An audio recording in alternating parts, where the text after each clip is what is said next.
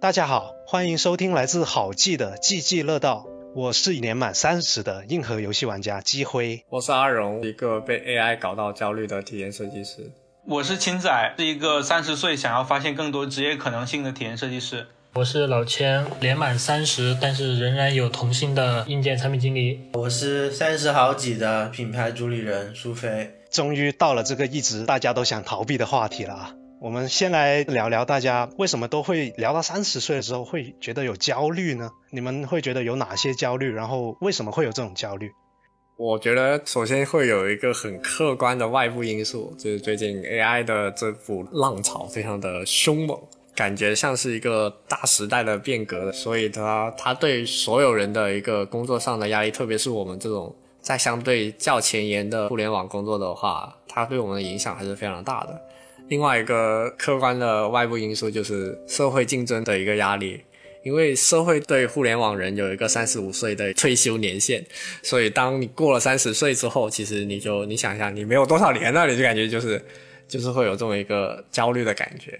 我分析了一下我们这个职业，它的根本性质就存在一个能力的大致瓶颈期，然后会有一个比较明显而且比较矮的天花板。所以在面对这种情况，我就会觉得，在未来当触及到天花板以后，我们要怎么去面对职业的转化和职业定位，以及怎么挣到更多的钱来养老，这个非常现实的问题。跟刚刚荣狗说的其实也是一个概念，因为你们两个都是大厂设计师，对吧？那现在让角度稍微有点不一样的老千来说一下他的看法呗。嗯，其实我主要是前两年会有一些跟父母之间沟通上的一种 gap 带来的焦虑，就是当时会有一些社会责任的那种影响嘛，父母就会觉得你到三十岁了，你就该结婚生小孩什么之类的。但那个时候，虽然我和女朋友感情很稳定，但是我们都觉得应该顺其自然，不应该一味的听从于所谓的社会规则，要你三十岁就必须要干嘛干嘛。所以那个时候跟父母之间的沟通也会有一些障碍，但是后来还是比较好的，就是说有跟他们静下心来去进行过沟通，充分理解了这些事情，就是他的角度和我的角度，我们都互相坦白的去聊了一下，互相理解了之后就会好很多。就你刚才有提到结婚生娃的那个阶段的事情，这个事情在我这里呢，它其实是一个压力，但是它并未来源于我的父母，它只来源于我老婆的年龄。假如说我是要生孩子的，但是因为女方她存在一个生理年龄的问题，最好在三十五岁之前，甚至三十岁左右就把孩子生了会比较好一点。如果越老的话，她的风险会更大。就无论是对她自己的身体恢复也好，还是对孩子他自身的一个成长也好。因为你想一下，如果是你三十五岁，甚至你说四十岁我才生一个孩子，当他成年的时候，你都快六十岁了。你算一下这个时间，其实就是会感觉，哇操，不太可能，有点压力。所以对于我来说，就会感觉到现在这个时间点，基本就是必须要生的时候了。就这个东西也是另外一个对我现在焦虑的另外一个点，因为要要生小孩的话，财富上的压力也好，你生活的一个压力也好，你的时间上的压力也好，都是会伴随而来的。龙狗说的这个点跟我一模一样，而且我这边的情况可能比龙狗还严重一点，因为我是属于姐弟恋的，所以我太太的年龄让她会承受更多来自于家庭的催怀孕的压力。那苏菲这边有什么焦虑吗？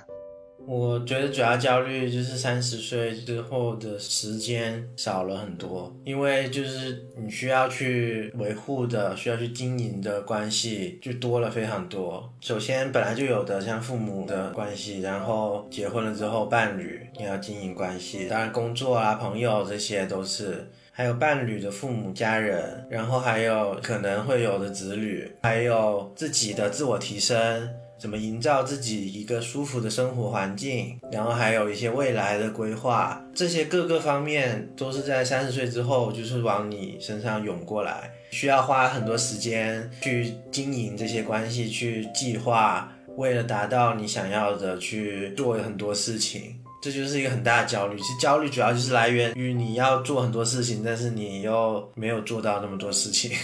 到了三十岁这个年龄节点，会有很大一堆现实的问题交织而来。这个是你在二十多岁的时候其实是没有去怎么考虑的，然后现在扑面而来的这种问题太多，然后你一下子处理不过来，就会产生焦虑。各位在面对这些焦虑的时候，有没有试过用什么方法去解决或者减少焦虑吗？就像刚刚老千说的，沟通聊天后就可以减少。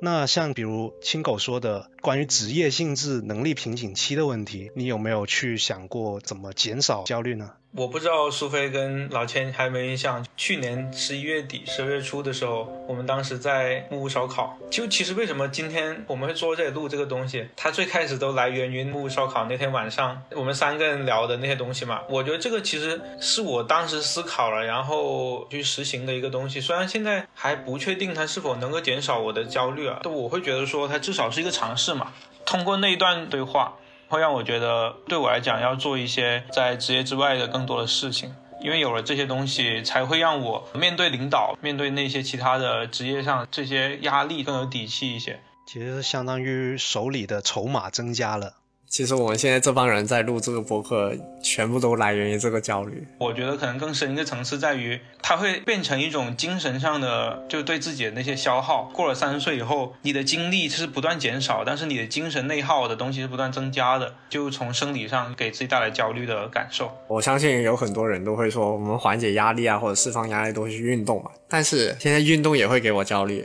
你想去做这个运动，就是打羽毛球嘛，但是。你会发现自己越来越多伤病的地方，就比如说我的膝盖痛啊，或者是跟腱硬化啊，然后你就会感觉到啊，我想去打球去释放一下我的压力跟焦虑，就是我不想那么焦，但是你又他妈的因为身体原因你又打不了，然后就会很拉扯。就当你去想通过其他事情去缓解这个东西的时候，你会发现啊，那个事情也行不通了，就会让你更加的焦虑。对我有一个很好的办法，我最近刚体验过，就是三十岁之后吧，一定要去一次迪士尼乐园。虽然我之前讲我的一个 gap 来源于跟父母之间有过不当的沟通方式，但其实，在沟通之前，其实一个逻辑就是跟自己和解。你自己都没有说服自己，你怎么可能去很好的说服别人？嗯，那段时间就会觉得我做什么好像不是我最开始想做的，然后就会发现，哎，我最开始想要做的事情是什么呢？我现在做的是不是符合最开始做的那个事情？然后才有了我们上次那波对话。然后反过来说，为什么是迪士尼呢？就是迪士尼它的一些故事内核讲的都是说，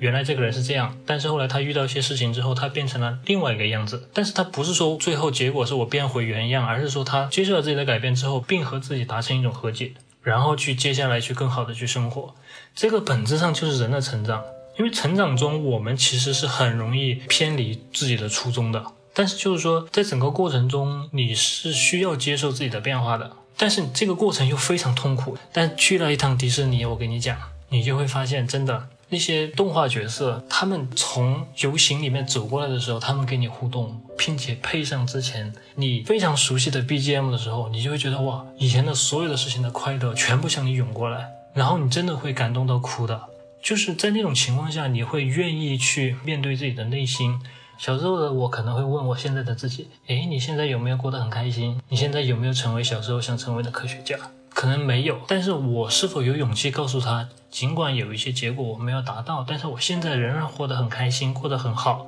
你可以放心的成为我。跟以前的自己讲出来之后，你跟过去的自己就达成一种和解，你就不会再有任何值得后悔的事情了。你会发现，接下来要做的就是尽力的活好当下的每一天。而且我能确认，我当下活的路径就是能达到我死的那一天我想要成为的人。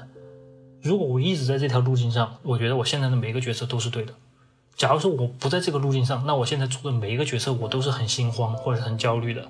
那我感觉有点好奇，老狗，你是想要成为一个什么样的人？其实我去审视自己过去，我会想的是说。自己希望能产出一些东西，能带给这个世界，或者是带给我们国家，或带给我们的人民一些幸福感的一些东西。然后后来我在大厂里面工作的时候，我就会忙到你根本没有时间去回想自己一开始的这些初衷。然后后来是给自己放了一个假，回来趟家，然后假想跟自己小时候有个对话之后，我突然就想明白，我是想要给这个新世界带来一些幸福感。我是想要通过自己的一些选择，自己的一些产出，去带来这么一个结果的。所以说，我的灯塔就是说，可能在我死的那一天，有人会在我的葬礼上说：“哎，他生前是一个给世界带来过幸福感的人。”那任何层面的幸福感其实都好，包括现在录播课，我也是希望就是说，我们通过自己生活中的一些收获，然后分享出来，然后如果能给大家带来收获，那就最好了。如果能帮大家下饭，那也很好，对吧？到时候我们谁谁参加老狗的葬礼，记得说这句话。可以，可以，可以。就我觉得从根本上解决或者是减少焦虑的办法，可能就是把自己变强。听起来很中二，但是真的是我觉得是一个蛮有效的办法。就是不管你是从哪个方向的变强，我觉得都会有一定的帮助。甚至比如说你去学一些知识，去了解一下 AI 到底是怎么回事，它怎么会弄出来这个东西，甚至是可能学一门语言、学一个软件，或者像我们这样做一个播客，也是学了很多这个剪辑音频啊什么的这些知识，或者来听我们的播客。对，也可以学到一点东西，学到一些经验，也是可以让自己强大那么一点点。你也会缓解一下自己的焦虑，但是焦虑是没有办法完全避免的，而且都是需要有一定程度的焦虑，大家才能做好自己应该做的事情。焦虑在某种程度上也也能算是动力嘛？对，就是你们提到的变强的事情。其实我觉得，在我这边多少有点安慰剂的感觉，就是它不能完全的消除我的焦虑，甚至它只是短暂的缓解一下我的焦虑。所以其实我一直在想，我的焦虑的根本的原因在哪里？其实是在于一种时刻伴随着我的失控感，就是一种我现在的生活摇摇欲坠的感受。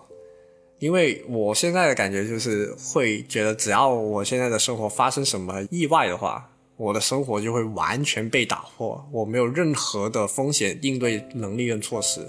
这种事情会让我感觉很难受。然后我为什么会觉得刚才说的去学一些新东西啊，或者是刚才有提到什么运动什么的，它只是一个短暂的缓冲或者之类的，因为那个东西离最后能够给你反馈是非常非常非常远的，我永远不会知道我现在学的东西什么时候会给我直接的反馈。所以我可能是需要自己去把一些我现在所做的事情去关联一下一些反馈。打个比方说，我说看书，那可能我需要去看一些跟我工作相关的，或者跟设计相关的，或者跟。比如说我们现在博客相关的、运营相关的一些书，然后它能够关联到，比如说我的工作有所提升，我能够获得更好的绩效，或者是在播客上面能够获得更好的数据，那这样的话，它其实就是有反馈了，可能我的焦虑会缓解很多。对，而且我觉得像之前讲的变强也是一个正面的反馈，就算你学一个不知道什么，但是你很擅长之后，你也会感觉到一些变化，感觉到一个正面的反馈。当然，像荣狗说的，学一些真的能往你焦虑的这个方向去学一些可以抵抗这个焦虑的根源的这些东西，当然是更好。总结一下大家说的这几点，你首先需要明确自己的一个人生的目标。当你就确认自己能够往这个目标前行，或者正在成长的时候，就是有一种控制感嘛。如果你能把握好自己的人生的路，你相对来说就不会那么焦虑。这期的积极乐道就到这里了。其实我们人生的每个阶段都会有对应不同的主要矛盾以及它引起的焦虑。比如十几岁的时候是学业，二十几岁是工作。各位观众老爷们，你们觉得你人生的这个十年对比前一个十年会有什么变化呢？欢迎在弹幕和评论区留下你们看法。喜欢这个 podcast，请务必一键三连，弹幕、评论、转发。想要看到更多关于设计的视频，记得关注我们好记吧。我们下期再见，拜拜，拜拜。